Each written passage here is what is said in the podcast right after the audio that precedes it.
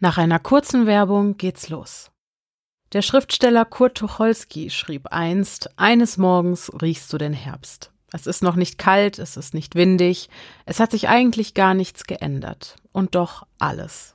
Und besser könnte ich den Monat September nicht in Worte fassen. Der Herbst ist jetzt offiziell eingezogen und das bedeutet für mich, dass es allerhöchste Zeit ist, endlich aus meinem Sommerloch gekrochen zu kommen. Während der heißen Monate würde ich nämlich eigentlich am liebsten einfach nur lethargisch in der Ecke liegen. Aber sobald es draußen wieder kühler und vor allem bunter wird, kehren dann auch bei mir die Lebensgeister zurück und ich habe dann auch endlich wieder Lust, mich an der frischen Luft zu bewegen, vielleicht sogar Sport zu treiben und bis in die späte Nacht mit Kerzenlicht und Tee Fälle für diesen Podcast zu recherchieren.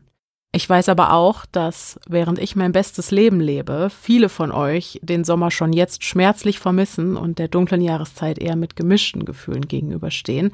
Und für all diejenigen, die sich das Wohlbefinden aus dem Sommerhoch noch etwas länger beibehalten wollen und vielleicht sogar befürchten, dass ihnen der Wetterumschwung aufs Gemüt schlägt, für die könnte Athletic Greens genau das Richtige sein. In dem AG1-Pulver sind nämlich unter anderem die Vitamine B2, B12, B6 und C enthalten, die zur Verringerung von Müdigkeit und Ermüdungserscheinungen beitragen und Mineralstoffe wie Kupfer, Biotin und Niacin unterstützen einen regelhaften Energiestoffwechsel.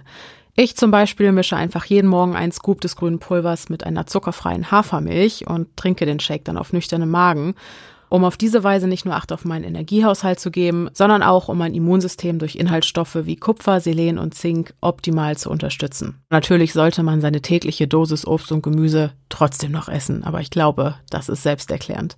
Wenn ihr euch jedenfalls für die dunkle Jahreszeit optimal wappnen und Athletic Greens testen wollt, dann könnt ihr euch jetzt als Hörerherzchen dieses Podcasts über unsere Seite athleticgreens.com slash stimmen bei eurer Erstbestellung einen kostenlosen Jahresvorrat an Vitamin D 3 und K2 zur Unterstützung des Immunsystems und fünf praktische Travel Packs des AG1 Pulvers sichern. Eure Bestellung wird dann im Abo-Modell ganz entspannt bis vor die Haustür geliefert und das wann immer ihr wollt. Ihr könnt das Abo aber auch jederzeit pausieren und auch ohne Frist kündigen.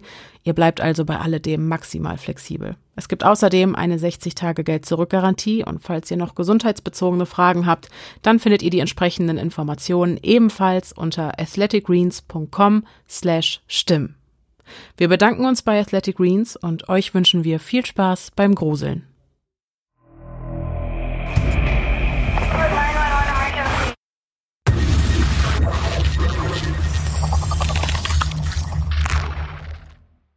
Hallo und herzlich willkommen zurück zu einer neuen Folge des Podcasts Stimmen im Kopf. Mein Name ist Denise. Mein Name ist Pia. Und, und wir, wir, sind, die, die Stimmen, die ihr gerade im Kopf habt. Man hört schon, dass ich grinse wie ein Honigkuchen. es klappt immer noch. Ja. Da ist sie wieder. Oh, es ist so schön, wieder da ja, zu sein. Ja, es, oh, es, fühlt sich so gut an, wieder ja. einen Gesprächspartner zu haben. Das ist ein Traum. Aber du hast es so gut gemacht. Du hast es so großartig gemacht. Stets bemüht in meiner Einsamkeit. Hast du großartig gemacht, aber ich finde es trotzdem auch wieder schön, hier ja. zu sein. Ich habe mich die ganze Zeit gefreut auf die Aufnahme, mhm. dass wir uns endlich wiedersehen und dass wir das Intro wieder zusammensprechen können. Ja. Und ich hatte auch bei jeder Folge, bis auf bei Folge 3 von Michael Jackson, glaube ich, das Gefühl, dass da so eine kleine Zäsur war zwischen mein Name ist Denise, und ich bin die Stimme, die ihr gerade im Kopf habt. Ja, definitiv war so, zu 100 Prozent.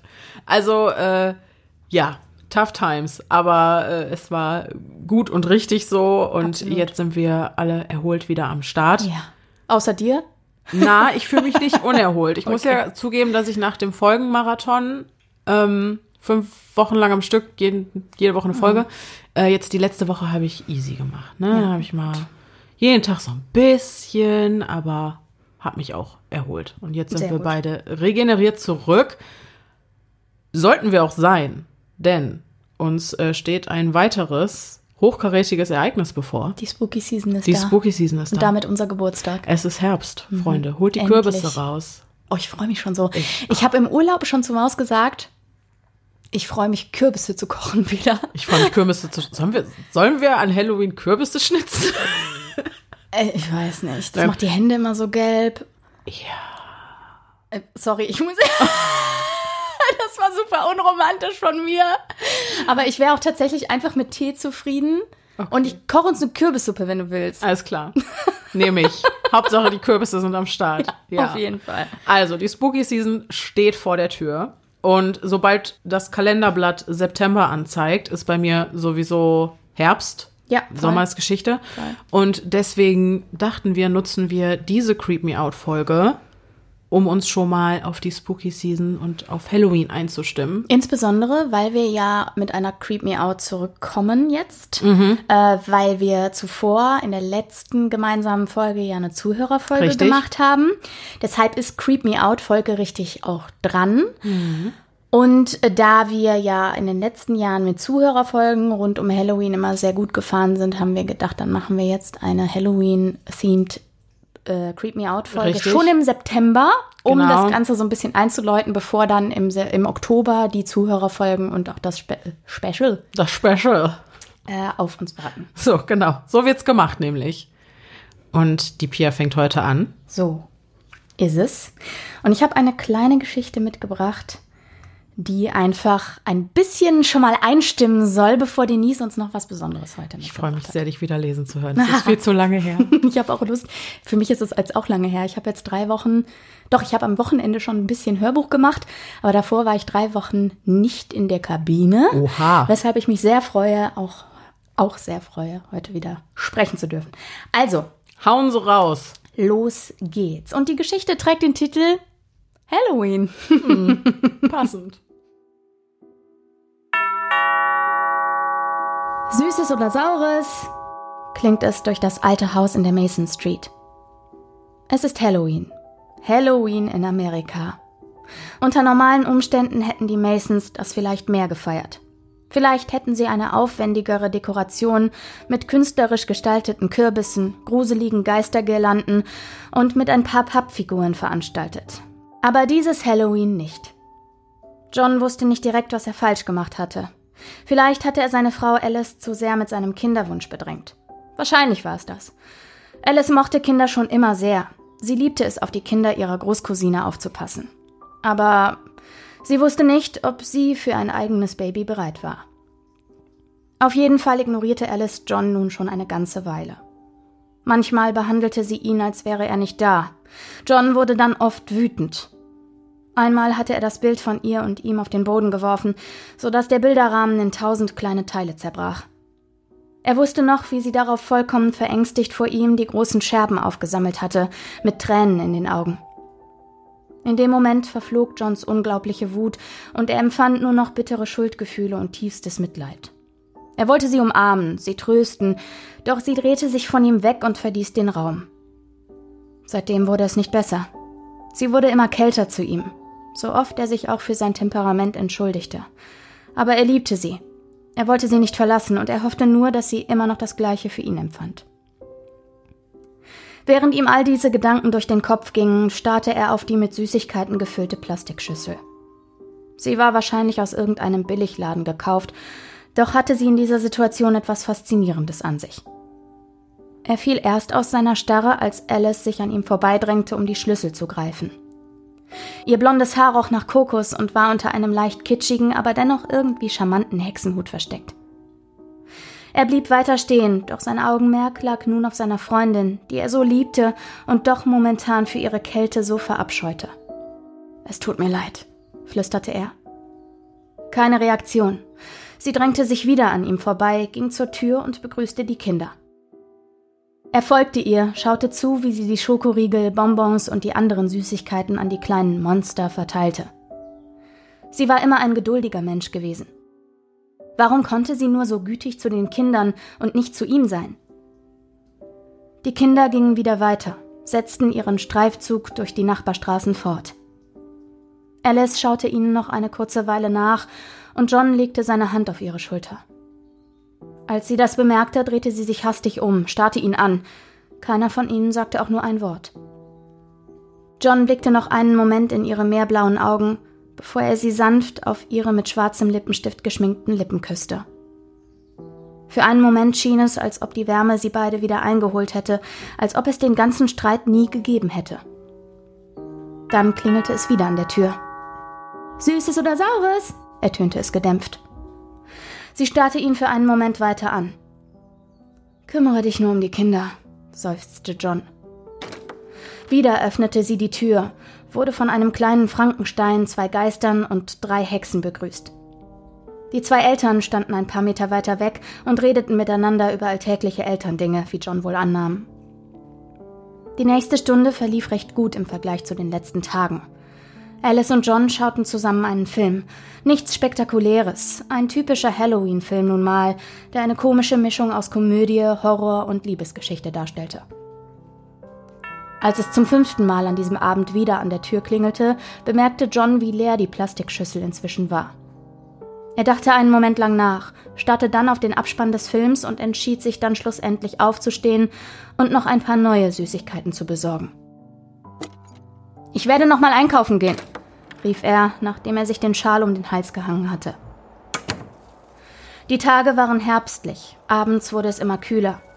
Inzwischen war es 19 Uhr. Es würden sicher noch ein paar Kinder vorbeikommen, da war er sich sicher. Als er das Haus verließ, wurde er zuallererst von einem kalten Wind begrüßt. Er fragte sich, wie die Eltern ihre Kinder bei diesem Wetter draußen rumrennen lassen konnten. Aber wahrscheinlich war der Heißhunger der Kinder auf Süßes einfach zu groß, um ihn in Schach zu halten. Wie auch immer. Der Supermarkt war nur ein paar Straßen weit entfernt. So entschied John zu laufen. Als er sich gerade umdrehen wollte, um in die Lecker Street abzubiegen, bemerkte er etwas. Es war eigentlich nichts weiter, nur eine beunruhigende Idee, ein Schatten, den er glaubte aus dem Augenwinkel zu sehen. Doch als er nochmal genau hinschaute, war die Kreatur weg, so als wäre sie nie da gewesen. Irritiert und in dem Glauben, es wäre reine Einbildung gewesen, setzte er sich in Bewegung und lief die Straßen entlang. Es hatte etwas Schauriges, Unheimliches, in der Kälte auf den Straßen zu laufen. Ihm begegneten auch nicht viele Kinder, nur zwei kleinere Gruppen mit vielleicht drei kleinen Monstern, aber ansonsten waren die Straßen menschenleer. Als er endlich am alten Supermarkt angekommen war, wo er schon so viele Jahre eingekauft hatte, musste er stutzen. Der Supermarkt war ein Familienunternehmen. Nicht sehr groß, aber immer mit genügend Auswahl, um sich und die Liebsten durchzubringen. Sie schienen sich auf jeden Fall diesmal etwas mehr Mühe mit der Dekoration gemacht zu haben. Vielleicht zum Ausgleich zu der Spärlichkeit seines eigenen Hauses, schmunzelte er. Er trat an die Tür, rüttelte, aber nichts geschah. Er schien schon zuzuhaben. John schaute auf die Uhr, stellte fest, dass es inzwischen 10 Uhr war. Verblüfft von der Tatsache, wie schnell die Zeit verstrich, prüfte er, ob die Uhr auch wirklich richtig eingestellt war. Dabei fiel sein Blick auf den Glockenturm der stattlichen Kirche. Auch sie zeigte inzwischen einige Minuten nach zehn an.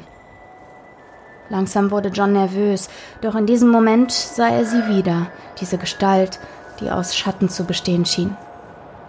Er sah aus dem Augenwinkel, wie sie hinter dem Supermarkt hervortrat, auf ihn zukam.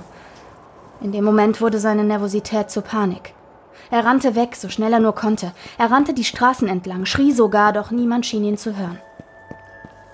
Er stoppte vor dem Haus, schaute erneut auf die Uhr. Es war elf Uhr. Was zur Hölle? flüsterte er. In diesem Moment legte ich meine Hand auf seine Schulter. Ich, die dunkle, furchterregende Schattengestalt, er erschrak, drehte sich um und stolperte augenblicklich zurück. Fiel hin in das nasse Gras. Ich schaute ihn ruhig an.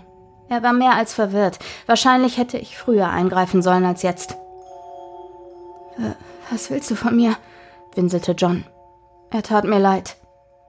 Ganz ruhig, versuchte ich ihn zu besänftigen. Es wird alles gut, John. Noch größere Verwunderung breitete sich in seinem Gesicht aus. Woher kennst du meinen Namen? stotterte er. Ich kenne nicht nur deinen Namen, kicherte ich. Ich weiß alles über dich. Momentan sogar mehr als du selbst. W was meinst du damit? Was willst du von mir und vor allem, wer bist du? Ich senkte meinen Blick, und als ich meinen Schädel, der unter einer schattengleichen Kapuze versteckt war, wieder zu seinem Angesicht streckte, blickte er mir durchdringend in meine leeren Augenhöhlen. Ich meine, dass du tot bist. Du bist heute vor fünf Jahren bei einem Autounfall gestorben. Du hast deine Frau alleine in diesem großen Haus zurückgelassen und du bist im Jenseits gewesen. Doch jedes Jahr an Halloween, dem Tag, der ironischerweise auch dein Todestag ist, kommt deine unruhige Seele wieder auf die Erde zurück und wandelt in dieser Stadt herum. Du weißt nicht, dass du tot bist. Der Übergang vom Jenseits zur Menschenwelt hat den lästigen Nebeneffekt, Erinnerungen zu löschen. Ich habe die Funktion, nach dir zu schauen. Früher oder später wirst du die Wahrheit erfahren und ich denke, es ist besser, wenn dich dann sofort jemand, nun ja, zurückbringt. Sein Gesicht wurde grünlich, als er aufstand, näher an mich trat. Er hätte sich wohl am liebsten sofort erbrochen, doch er blieb stark. Jemand, der mich zurückbringt? fragte er. Du meinst, du bist der Tod? Ja, tatsächlich trage ich diesen Namen in dieser Welt. Er blickte mich einige Momente an. Dann bildete sich ein heller Schein in seinem Gesicht ab. Seine Erinnerungen kamen wieder. Schön dich zu sehen, alter Freund, gab er lächelnd zurück. Ich habe dir doch keine allzu großen Probleme gemacht? Ich zuckte mit den Schultern. Mach dir darum keine Sorgen. Bist du bereit zu gehen? Ein Glockenschlag ertönte. Für uns Tote vergeht die Zeit manchmal schneller als für die Lebenden. Die Dimensionen verschoben sich manchmal auf eine seltsame Art, dass es zu diesem Phänomen kam. Mit einem letzten Blick zu seinem alten Haus nickte er mir zu. Lass uns gehen, flüsterte er und hielt mir seine Hand hin. Ich ergriff sie. Licht hüllte uns augenblicklich ein, verschlang uns und mit dem letzten Glockenschlag um Punkt zwölf waren der Geist und ich aus der kleinen Stadt verschwunden. Warum ich euch das erzähle? Nun, wie ihr wisst, ist bald wieder Halloween. Und an Halloween laufen viele Geister umher, nicht nur die, die an diesem Tag gestorben sind. Natürlich gibt es auch andere Leute wie mich, die diese wiederum beschützen, nur alles, was ich sagen will, ist, benehmt euch anständig. Vielleicht schaut euch der Geist eines verstorbenen Verwandten dabei zu, wie ihr Gott weiß was anstellt. Aber keine Sorge, sie werden euch trotzdem lieben, egal was ihr tut. Es sind immer noch Menschen, wenn auch Tote, und lieben liegt in der Natur der Menschheit. Was bleibt mir noch zu sagen, außer fröhliches Halloween?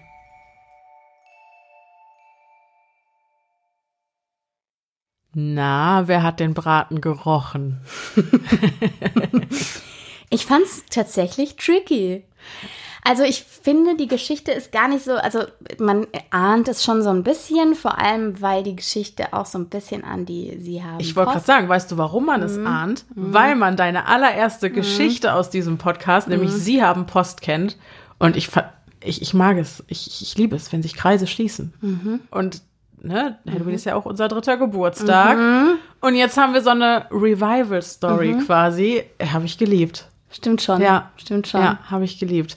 Und ich fand die ist auch, auch irgendwie schön, ne? Die ist schön, die ist irgendwie traurig, ein bisschen schaurig mit der Schattengestalt und dann aber, dass der Tod oder dieser Geist quasi dein Freund ist, mhm. dich an die Hand nimmt und mhm. zurücknimmt. So, mhm. das, das ist irgendwie auch schön, muss ich sagen. Bittersweet. Bittersweet. Ja. Ja. Also als kleine Einstimmung. Richtig. Weil die Spooky Season endlich startet. Ja.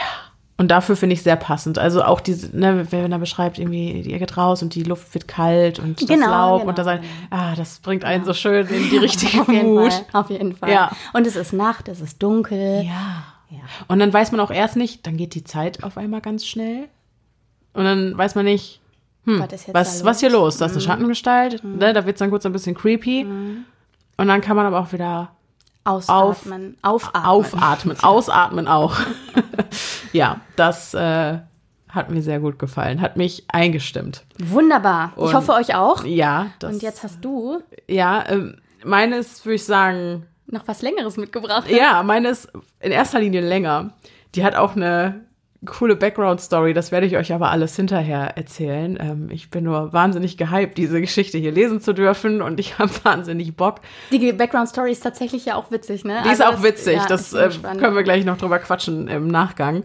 Ähm, ich bin wahnsinnig gehypt auf diese äh, Geschichte. Ich glaube, es ist meine absolute Lieblingsgeschichte. Sie bringt mich so richtig mhm. in die Halloween-Mood und sie ist auf jeden Fall um einiges düsterer. Okay, ich bin gespannt. Ich auch. Legen wir los. Ja. Unsere Geschichte spielt in einer kleinen Stadt mitten in Deutschland. Es ist der 31. Oktober. Halloween. Unsere Freunde sitzen wie jeden Donnerstagnachmittag im Chicken Wings Heaven und gönnen sich ein paar Wings. Das Restaurant ist geschmückt mit unzähligen Kürbissen, in die gruselige Fratzen geschnitzt worden sind. Von der Decke hängen widerliche Spinnennetze, die sonst weißen Tischtücher sind passend zum Rest der Kulisse mit blutigen Hand- und Fußabdrücken versehen. Diverse Totenköpfe mit Kerzenaufsatz sorgen zusätzlich für ein schauriges Ambiente. Sogar das Personal hat sich heute in Schale geworfen und serviert im Ganzkörper-Skelettanzug die frittierten Köstlichkeiten. Auch Kati und Fabio haben sich verkleidet und ihre viktorianische Kluft aus dem Kleiderschrank geholt. Mit den spitzen Eckzähnen, den bleichen Gesichtern und den extravagant geschminkten Augen wirken sie wie Herr und Frau Dracula. Sebastian hat sein Outfit bestehend aus Jeans und Pullover eher schlicht gehalten.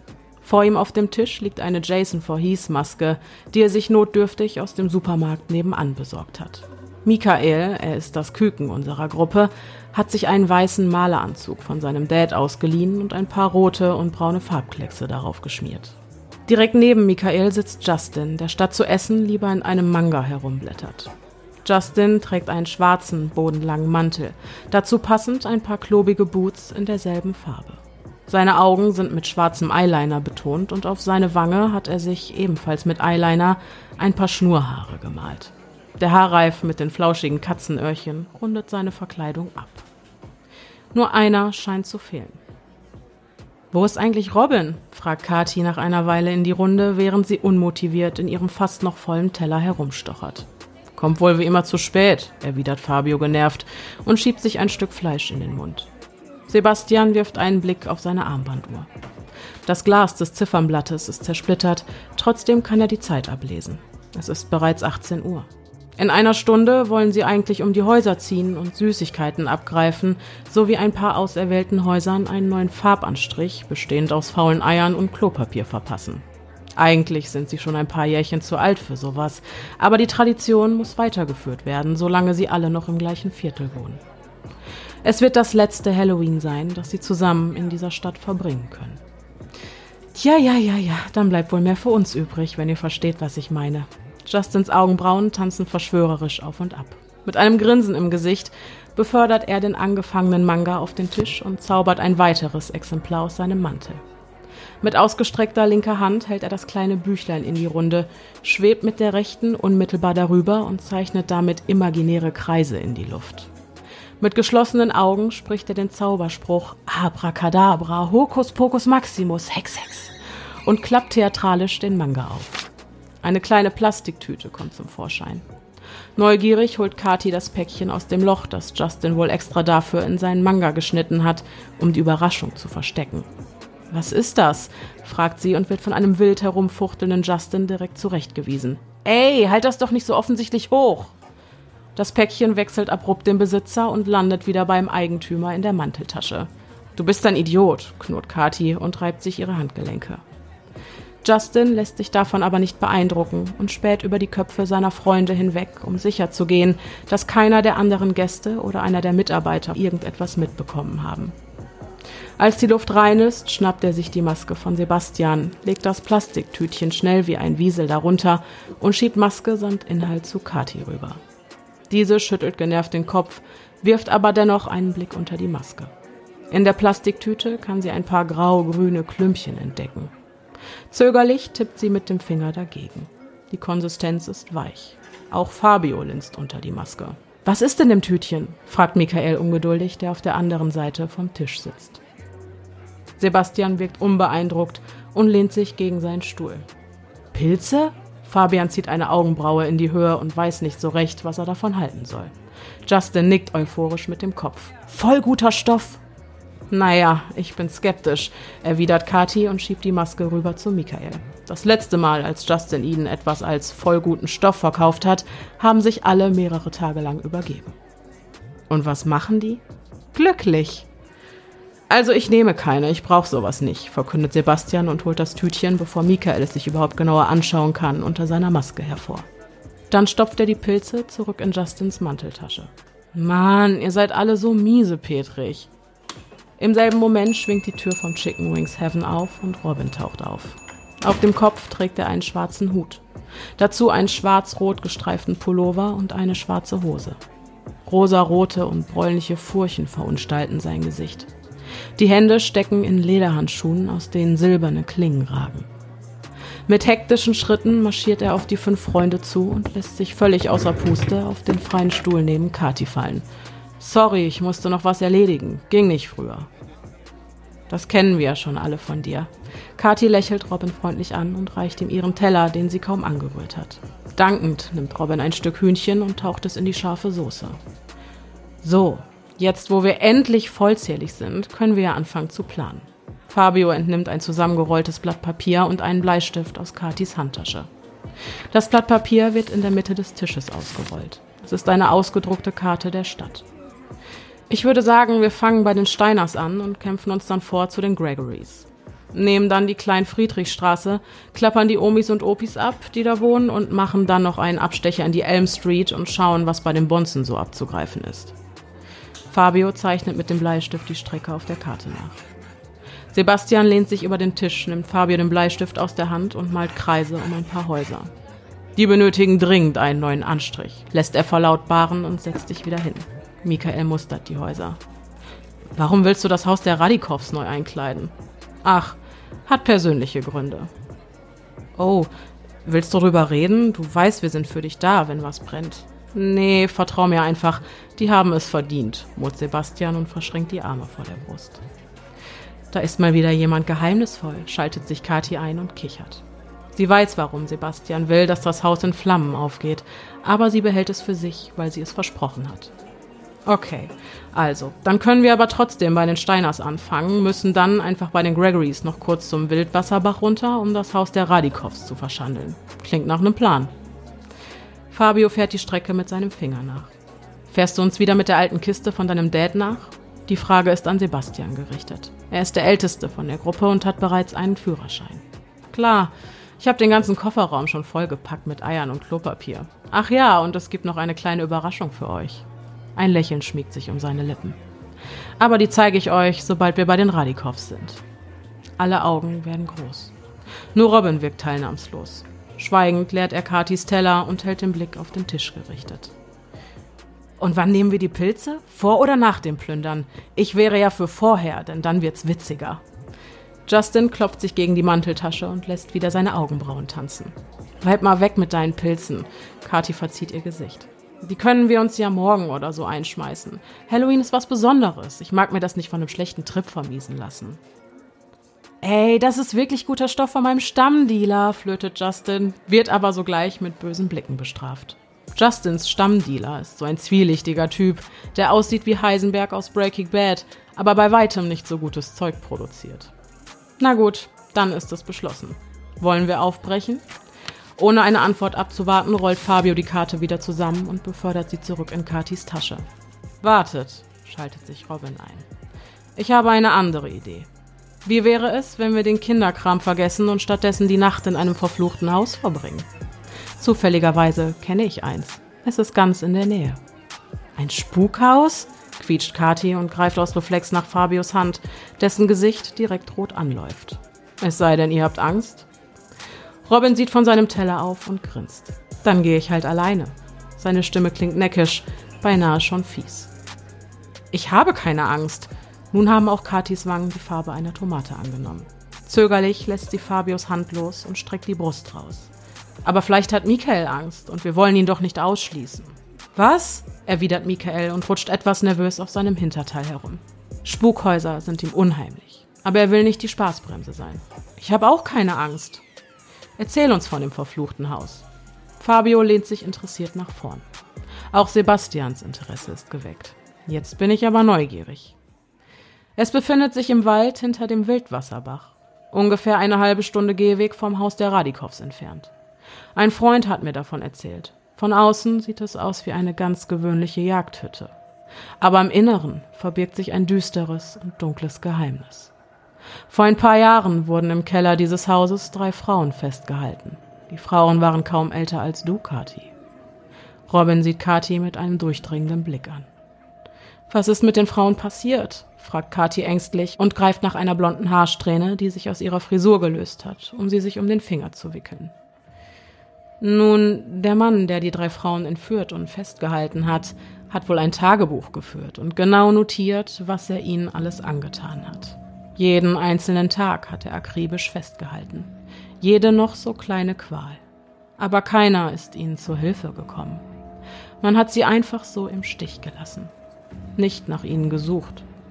Hat es einfach zugelassen, dass der Mann sie jede Nacht quält und bestialisch vergewaltigt. Und irgendwann hatte der Mann wohl keine Lust mehr auf die Frauen und ist einfach nicht mehr zu der Jagdhütte zurückgekehrt. Vielleicht waren sie ihm nicht mehr hübsch genug gewesen nach all den Misshandlungen, die sie ertragen mussten. Die drei Frauen sind elendig im Keller verdurstet und verhungert. Sie sollen sich sogar in ihrer Verzweiflung versucht haben, die Arme durchzunagen, die noch immer gefesselt waren. Ihre leblosen Körper wurden zwar befreit, aber ihre Seelen sind noch immer im Keller der Jagdhütte gefangen. Auch heute noch kann man die verzweifelten Schreie der Frauen durch den Wald raunen hören. Das leise, klägliche Wimmern soll unerträglich sein. Und viele Jäger und Wanderer behaupten, ihre Geister schon gesehen zu haben. Nein, das ist ja barbarisch, kreischt Kathi und schlingt ihre Arme um sich. Was ist mit dem Mann passiert? Hat man ihn geschnappt? Die Frage kommt von Sebastian. Robin schüttelt mit dem Kopf. Man hat nur sein Tagebuch gefunden und hätte man es nicht gefunden, wäre niemals rausgekommen, was mit den Frauen passiert ist und wer sie waren. Krasse Geschichte, ich will dahin. Justin steht voller Elan von seinem Stuhl auf und schubst dabei beinahe Michael von seinem Platz. Hey, pass doch auf! Nach kurzem Hin und Her erklären sich alle damit einverstanden, dem Spukhaus einen Besuch abzustatten. Die sechs Freunde machen sich ohne Umwege zu dem Haus der Radikows und parken hinter einer Hecke.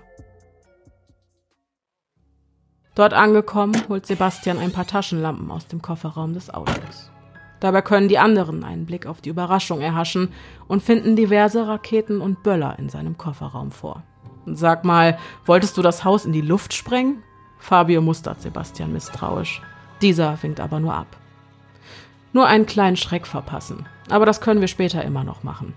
Vielleicht sollten wir ein paar Böller mitnehmen, für den Fall der Fälle. Kati wirkt angespannt und etwas verloren.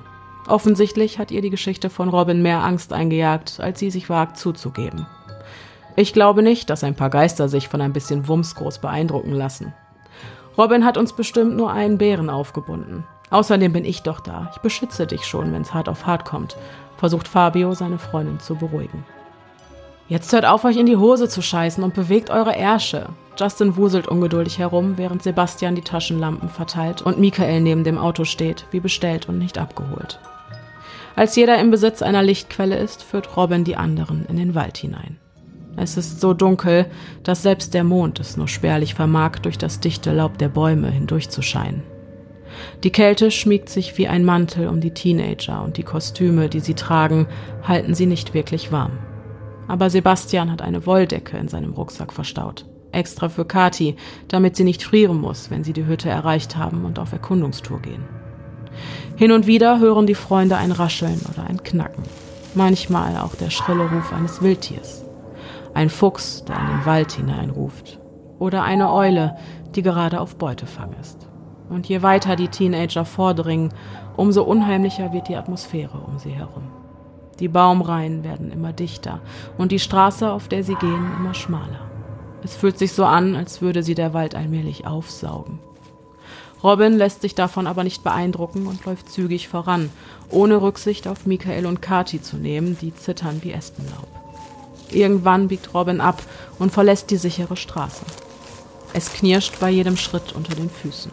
Verworrene Äste greifen nach ihren Körpern und werfen gespenstische Schatten in die Dunkelheit hinein. Je tiefer sie im Wald versinken, umso stiller wird es. Nach einer Ewigkeit kann man schemenhaft in der Ferne eine kleine Hütte mitten im Nirgendwo ausmachen.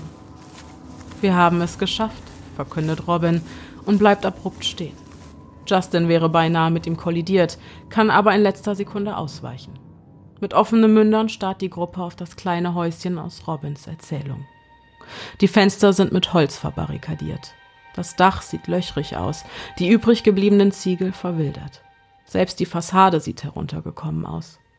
An einigen Stellen erkennt man ein paar verwachsene Graffiti, die davor warnen, das Haus zu betreten. Wie zur Hölle hast du die Hütte ohne Google Maps auf Anhieb im Wald gefunden? fragt Fabio und ist sich nicht sicher, ob sie jemals wieder zurück zum Auto finden werden. Robin zuckt mit den Schultern. Ich war schon oft hier, bin aber nie reingegangen. Ist ein idealer Ort, um Schule zu schwänzen oder so. Haha, der Quietsch-Counter auf meinem Handy zeigt an, Kati elf und Michael siebenmal. Kati hat gewonnen. Justin hält Kati stolz sein Handy unter die Nase. Du bist unsere Angsthasenkönigin. Und du bist ein Idiot, knurrt Kati und verschanzt sich hinter Fabio, der sich schützend vor sie stellt. Hör auf, sie zu ärgern, Justin. Bis auf Kati und Michael haben wir aber niemanden schreien oder wimmern gehört. Scheint wohl, als hätten die Geister heute spukfrei. Sebastian wirkt beinahe enttäuscht. Meinst du, ich habe euch tatsächlich einen Bären aufgebunden? Robins Mundwinkel wandern nach oben. Im selben Moment geht die Tür der Hütte knarzend auf. Ein schriller Schrei entweicht Michaels Kehle. Auch Kati läuft ein eiskalter Schauer über den Rücken. Ihre Finger krallen sich in den Oberarm von Fabio, der sich ebenfalls erschreckt hat. Nur Sebastian und Justin sind die Ruhe selbst. Das war bestimmt nur der Wind, beruhigt euch mal. Scheint so, als würde man uns erwarten, durch das Licht der Taschenlampe wirkt Robins vernarbtes Gesicht noch boshafter als ohnehin schon. Es wäre unhöflich von uns, die Einladung nicht anzunehmen. Wir wollen die Frauen doch nicht verärgern. Ich will dort nicht rein, bibbert Kati und wäre am liebsten zurück zum Auto gerannt. Aber das Risiko, sich im Wald zu verlaufen, ist zu groß. Robin ist der Einzige, der sich hier auszukennen scheint. Justin hingegen sprintet ohne zu zögern auf das Häuschen zu und verschwindet hinter der halb geöffneten Tür. Ein lautes Er ist da dröhnt durch das morsche Holz der Hütte, direkt gefolgt von einem Scheiße. Verwirrt schauen sich die übrig gebliebenen an und eilen dann widerwillig Justin zur Hilfe. Robin ist der Letzte, der die alten Holzdielen betritt. In der Hütte angekommen, steigt ein widerlicher Gestank in die Nasen der Freunde. Mitten in der Hütte, auf einem ausgefransten, blutgetränkten Perserteppich, liegt ein totes Tier. Hautfetzen hängen von dem bereits halb verwestem Kadaver runter. Es muss ein kleines Tier gewesen sein. Eventuell ein Waschbär oder ein Fuchs. Ih, kreischt Kati und hält sich vor Ekel die Hand vor den Mund. Auch die anderen halten sich die Hände vor Mund und Nase, in der Hoffnung, den bestialischen Verwesungsgeruch fernzuhalten. Das Häuschen ist nur spärlich möbliert. Ein altes, zerfetztes Sofa steht vor einem Kamin. Links davon ist eine Küchenzeile, die aussieht, als wäre sie aus einem anderen Jahrhundert, und vor der Küchenzeile steht ein kleiner Tisch mit einem Stuhl. An den Wänden hängen Bilderrahmen mit seltsamen Motiven. Jedes Bild zeigt entweder einen Strick oder einen Seemannsknoten. Direkt neben der Tür befindet sich ein Bett mit einer ranzigen Matratze, die übersät ist mit diversen Flecken. Auf dem Nachttisch daneben liegt ein Buch. Moby Dick. Wir müssen den Teppich wegschieben, fordert Robin die anderen auf, die ihn daraufhin entsetzt anstarren. Spinnst du? knurrt Sebastian und ringt mit dem Brechreiz. Ich fass das Ding garantiert nicht an. Doch, wir müssen in den Keller. Der befindet sich unter dem Teppich. Ich dachte, du warst noch nie in der Hütte, fragt Fabio skeptisch. Robin funkelt ihn böse an. War ich auch nicht. Woher weißt du dann, dass sich unter dem Teppich der Keller befindet? Für einen kurzen Moment herrscht Schweigen. Dann zieht Robin seine Lederhandschuhe aus und holt ein kleines, rotes Büchlein aus seiner Hosentasche. Das Büchlein sieht ramponiert aus und auf dem Einband ist in krakeliger Schrift Tagebuch eingeritzt. Weil ich das Tagebuch gelesen habe. Woher hast du das? Ich habe es vor ein paar Wochen im Laub gefunden, als ich mal wieder den Sportunterricht geschwänzt habe. Ich muss wissen, ob es wahr ist. Warte, was? Katis Stimme klingt so schrill, dass es beinahe in den Ohren wehtut. Warte, warte. Die Geschichte, die du uns erzählt hast, die hat dir gar kein Freund erzählt, oder? Du hast es gelesen, in dem Tagebuch da. Heilige Scheiße, ernsthaft? Richtig. Ihr wärt niemals mitgekommen, wenn ich euch die Wahrheit gesagt hätte. Robins Blick senkt sich. Man hat die Frauen gar nicht gefunden? Die sind noch da unten? piepst Kathi ängstlich, und wäre sie nicht ohnehin schon schneeweiß im Gesicht, wäre sie es spätestens jetzt. Alter, Alter, zeig mal her!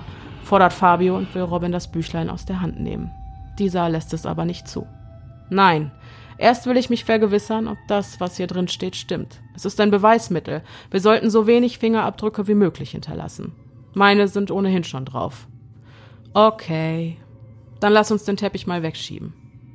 Angewidert geht Sebastian in die Hocke und greift nach dem siffigen Teppich. Justin und Robin tun es ihm gleich. Mühsam schleifen sie gemeinsam den klebrigen Läufer mitsamt Kadaver in Richtung des Kamins. Da ist eine Luke! Oh mein Gott! Michael zeigt mit zittrigen Fingern auf den Zinkgriff, der aus dem Boden ragt. Mit gemeinsamen Kräften ziehen sie an dem Griff. Widerwillig lässt sich die Luke öffnen. Ein dumpfes Geräusch ist aus dem Keller zu hören.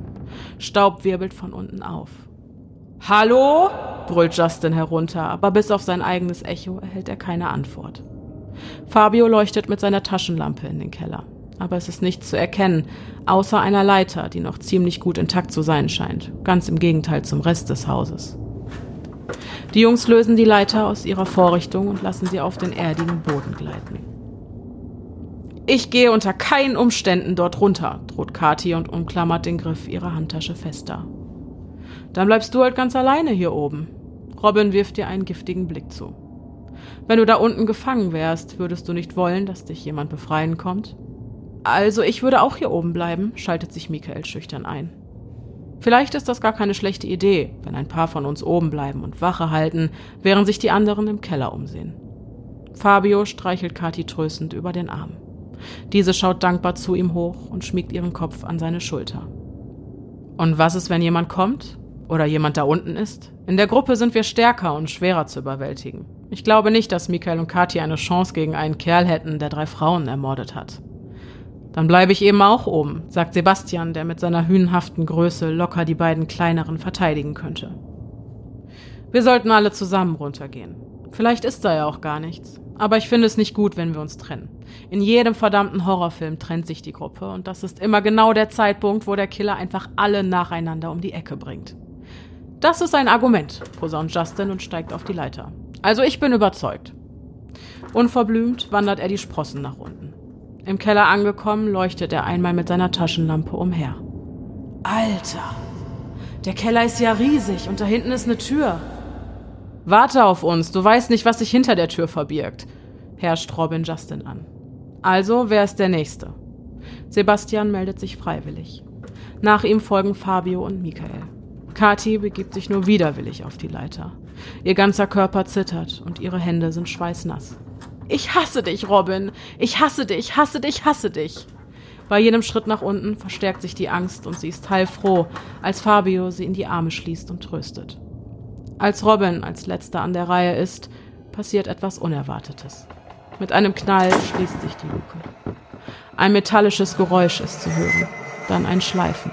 Schreie dringen dumpf aus dem Keller nach oben, aber das ist Robin egal. Er muss es ausblenden, einfach nicht darüber nachdenken.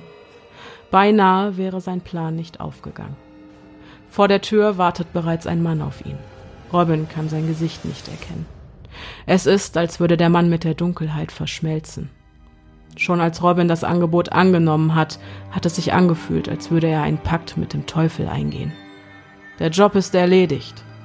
Geld wechselt den Besitzer. Zum ersten Mal begleiten Schreie und Wimmern Robins Weg durch den Wald nach Hause.